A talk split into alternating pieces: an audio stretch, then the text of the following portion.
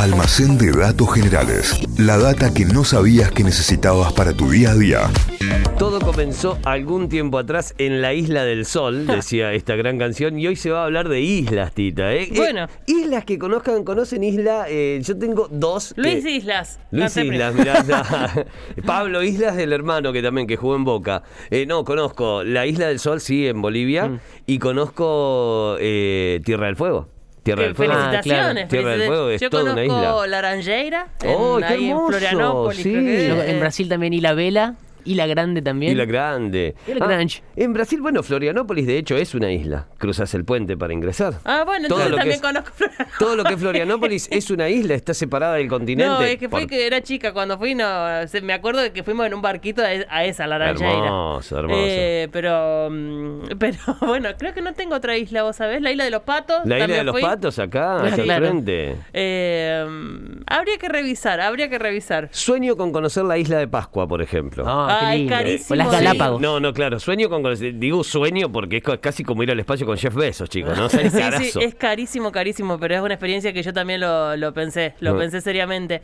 Eh, eh, desde Santiago creo, creo que en su momento eran 9 mil dólares o algo Una así, locura, una- un número que no podías creer. Porque además es lejísimos más allá de Es, todo. es en la mitad de todo, es en la mitad de- del Pacífico. Exactamente. Y, y eh, sí, Martín Bricio conoce las Islas Malvinas, Y por claro, ejemplo. Martín Bricio conoce bueno. las islas. Él hizo- Y él conoce mucha isla porque él es muy caribeño. Muy pero eh, tiene, tiene Ah. una experiencia que son solo privilegiados los que han vivido y es la isla de Conozco Malvinas. Cuba, ahora, Eh, claro, que, me, Cuba ahora que me acuerdo. Claro, Cuba. acaba de decir caribeño y conozco Cuba, es verdad. es verdad. Felicitaciones. Eh, sí, sí. Cuba comunista. Eh. Vamos ahora sí a abrir el almacén de datos generales y lo abrimos con el Santi que hoy te va a hablar de islas. Por eso esta intro de islas, amigo. Claro, porque vamos- hace mucho que no, que no hablábamos sobre islas, hablamos de islas extrañas durante de- en el mundo, como por ejemplo, ¿se acuerdan la, la isla que está llena de serpientes? Sí. La isla más peligrosa del mundo. Bueno, hoy vamos a hablar de una isla que tuvo tres nombres, que casi genera una guerra entre tres potencias y que en cinco meses ese potencial eh, problema, enfrentamiento, desapareció. Paren un poco. Vamos a situarnos geográficamente. Mar. Mediterráneo, muy cerquita de Sicilia, 30 kilómetros de las costas del sur de Sicilia, julio del año 1831. Eh, hay un grupo de pescadores que está en la zona, de repente, en, en la, en la tranquilidad del día, ven como una columna de fuego y humo sale del medio del mar, del medio de la nada, con una altura de más o menos 60 metros. De repente se empiezan a sentir una serie de, como de sismos, de pequeños terremotos. Eh, aparecieron en las costas de Sicilia un montón de peces muertos. Bueno, nadie sabía qué estaba pasando. Los que no sabían, y que hoy se sabe por, por los avances eh, tecnológicos en, en investigaciones geológicas y demás, es que lo que había pasado era la erupción de un volcán submarino. Un Ah. volcán submarino que está en esa zona y que se llama Empédocles.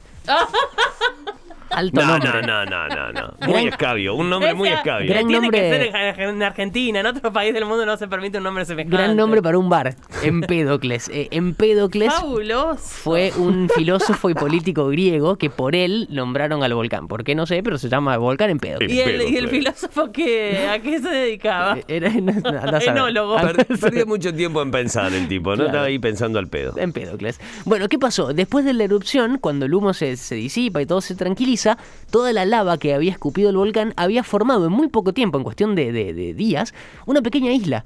Una isla nueva que apareció de repente que tenía 4 kilómetros, casi 5 kilómetros cuadrados, una altura máxima de 63 metros sobre el nivel del mar y en el medio tenía como dos lagos chiquititos. Había nacido una isla muy bien ubicada a nivel estratégico en el mar Mediterráneo, justo Claro. en la ruta del comercio, en esa época una de las más importantes de- del mundo. Eh, y como estaba cerca de Sicilia, decíamos a 30 kilómetros, los italianos dijeron es nuestra por cercanía, se la adjudicaron. En realidad no está bien decir Italia, sino está bien decir el reino de las dos Sicilias, que era Ah. un, un estado que había surgido en 1816, un par de años antes, y que es como si a Italia la hubieran lo- la partiéramos al medio hoy, todo lo que es el sur era el reino de las dos Sicilias, porque había unido a Sicilia y a Nápoles, los dos Ajá. territorios. Era un reino que existió en esa época, que se adjudicó la isla y le puso de nombre Isla Ferdinandea, en honor a su rey, que era el rey Fernando. Mira. Entonces dijeron es nuestra porque está a 30 kilómetros. Pero en realidad, los primeros que llegaron a la isla, ¿quiénes eh, fueron? Los ingleses. ¿Quién sino? Que por esos años estaban controlando la isla de Malta, No que me está digas que muy es una cerquita. historia de pirateada. Eh, más o menos.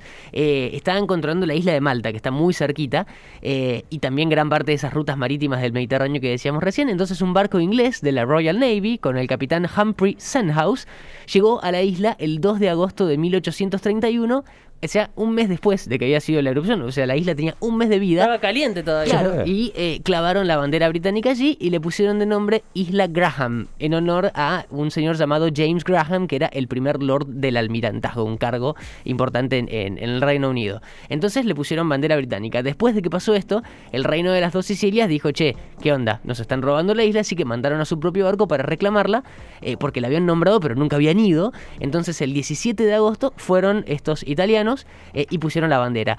Una de las personas que llegó a la isla la describió, un señor llamado Benedetto Mazzolla. Dijo, era una pequeña llanura de arena negra y pesada, tan inconsistente que apenas podía sostener el peso de una persona. O sea, era un terreno extraño. En el centro surge un pico y poco distante hay dos lagos, como decíamos recién, del que sale humo con espantoso olor a azufre. Uh. Tampoco imagínense un lugar muy lindo, ¿no? El demonio, ¿no? Si hay azufre y hay humo, es el demonio. Y para sumarle más conflicto a todo esto, después una delegación científica de franceses también llegó a la isla, esto pasó el 29 de septiembre, y clavó la bandera de Francia y le pusieron de nombre Isla Julia. Eh, porque en teoría habían, decían que había nacido en julio, entonces por eso le pusieron Isla Julia. bueno. O sea que eh, la isla que había nacido hacía dos meses atrás ya tenía tres nombres distintos y estaba controlada o reclamándose por tres potencias distintas. Y se empezó a, a gestar ahí un pequeño problema diplomático, porque los tres la querían, obviamente. Claro. Pero ¿quién fue que terminó de resolver el conflicto? La misma naturaleza.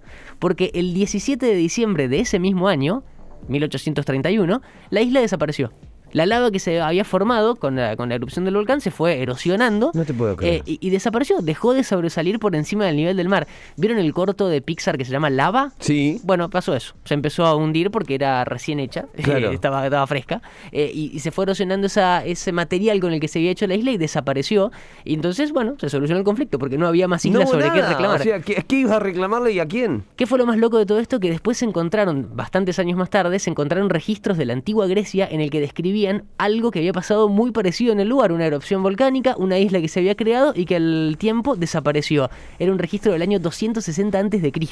Hoy, con toda la tecnología y los avances en las investigaciones, se sabe que por lo menos desde esa época, o sea, desde el año 200 antes de Cristo, cuatro veces pasó esto.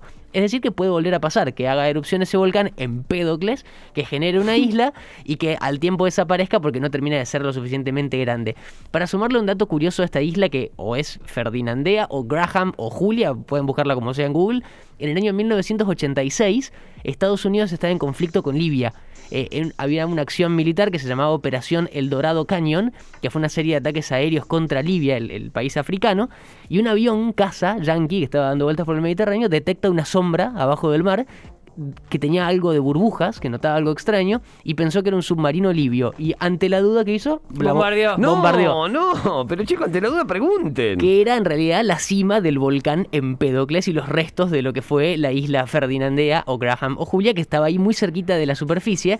Hoy la parte más alta del volcán es la parte de lo que alguna vez fue esta isla que subió por- a la superficie por última vez en 1831, 8 metros por debajo del nivel del mar. Claro, es como una montaña en el fondo del mar. exactamente, es una montaña que a 8 metros está de salir a la superficie. Claro. De hecho, las cartas náuticas la tienen que marcar. eh, la- zona hoy se llama Bar- Banco Graham para que los barcos que pasen por ahí no la chocan porque está muy cerquita, está a 8 metros de, de la superficie. Y para cerrar toda esta historia, en el año 2000 hubo un sismo en la zona y se pensó que a lo mejor podía ser erupción y volver a salir, pero no pasó nada. Así que volvió a estar ahí como en la prensa italiana y en la zona. Y en el año 2002, por idea de entre Berlusconi, que era presidente, y un alcalde de una ciudad que estaba al sur de Sicilia, llevaron una placa que con, con eh, buzos la colocaron en la punta del volcán que dice, este pedazo de tierra, una vez la isla Ferdinandea, perteneció y siempre pertenecerá al pueblo siciliano. Como que Oh. No, bueno, pero- simbólicamente se la terminaron a- quedando. ¿no? Claro, qué, qué raro provocando Berlusconi. ¿no? Sí, Como sí. que siempre tenía que estar ahí. Una cosa extraña. Bueno, la historia extraña, bizarra de esta isla que durante cinco meses, decíamos, de julio a diciembre de 1831, salió a la superficie, al toque se la disputaron tres potencias. Si la querés googlear, la podés encontrar, como te decíamos, Isla Ferdinandea, Graham o Julia, cualquiera va a estar bien. Ahí está toda la data, el Buenísimo. Santi y este almacén de datos generales, esta enciclopedia que tenemos en este programa, porque nos gustan los datos, nos gusta contarte datos, y más si estos después te sirven en la sobremesa del asado del domingo. Es el porque, objetivo. claro, quedás ahí como un tipo que fue eh, mínimo, mínimo, mínimo investigó para el CONICET. O sea, si no sabes, no, no sabes la historia de esta isla, era un volcán en realidad que está 8 metros bajo tierra, escuchame. Y le contás toda la data ahí a tu suegra, de cara queda, ¿eh? De cara dice, no, mirá, pero mirá, no, tremendo, mirá, mirá, qué buen yerno. ¿eh? y te lo cuenta quién? Santi Miranda, el yerno ideal, claro que sí, lo van a encontrar en Spotify, en Notify Diarios, nos buscan como almacén de datos generales y también este fin de semana, mañana sábado en arroba Notify OK en nuestras redes, el videíto también con todo, ¿eh? lo vas a ver al Santi ahí, con imágenes, con todo lo que tenés que saber. Como siempre te damos mucho más que un programa de radio, somos una plataforma de noticias, hay mucho contenido diferenciado en nuestras redes, ingresa y dale nomás. ¿eh? Almacén de datos generales, la data que no sabías que necesitabas para tu día a día. Inventos, curiosidades de la historia, estudios increíbles de la ciencia, lugares raros del mundo y un montón de locuras más. Todo eso podés conseguir en el almacén de datos generales de Santi Miranda.